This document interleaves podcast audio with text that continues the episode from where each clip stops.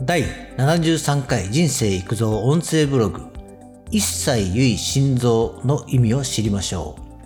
一切唯一心臓は前後です。難しい言葉のように感じますがとてもわかりやすい意味です。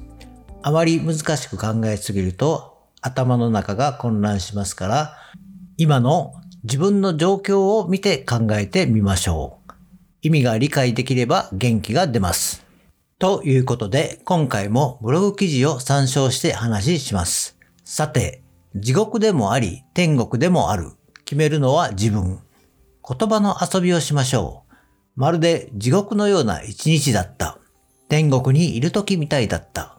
これはあくまでも比喩の表現ですね。何かの信仰をしている人は、また違った捉え方をするのだと思いますが、そこらあたりは私は専門家でないのでわかりません。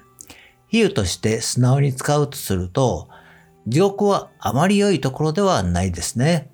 天国は極楽とも言うし、居心地が良さそうな場所です。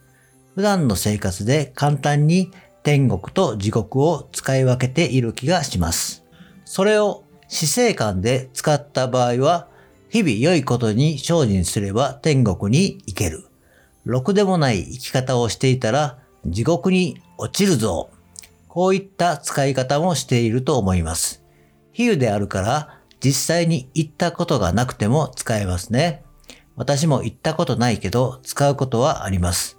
そして想像の世界でもあるが現実の世界でもあると思います。事実、地獄のような生活、逆に天国のような生活。現実に置き換えたとき、今、どちらの状況かです。現実は想像の世界でなく、突き詰める必要があります。なぜそう思うのか、なぜそうなったのか、そちらの原因を知っていなければなりません。すべては自分が作り出してきたことであるということです。今、天国のような状況なら、より磨きをかけるとか、現状をしっかりキープするでしょう。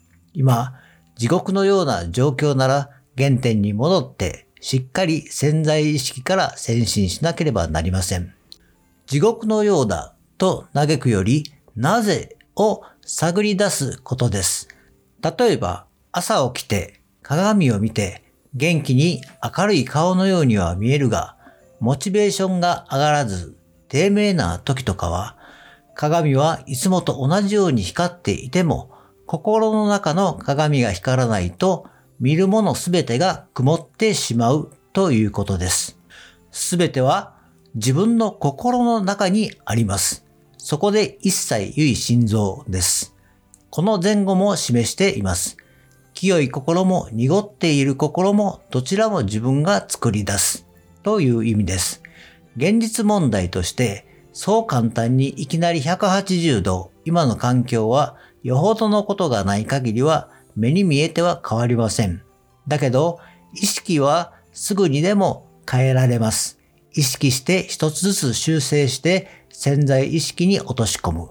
そうすれば、おのずと地獄から脱出できる仕組みになっています。そして次は天国へ導いてくれることになります。そこに焦りは禁物です。意識をスパッと変えたのなら、あとはじっくりとした作業です。あくまで天国、地獄の考え方は人それぞれ違いますので、その部分は捉え方です。最後にまとめ。映画の世界では未来に行ったり過去に行ったりできます。現実の世界では今のところまだできないですね。数十年後もしかしたらワープできるかもしれませんがね。ただ、映画の世界でもそうですが、過去に戻って歴史を変えることはルール違反です。つまり、過去は変えることはできません。今の現状を変化させていくのは今の自分の気持ち次第です。今日はここまで。バイバイ。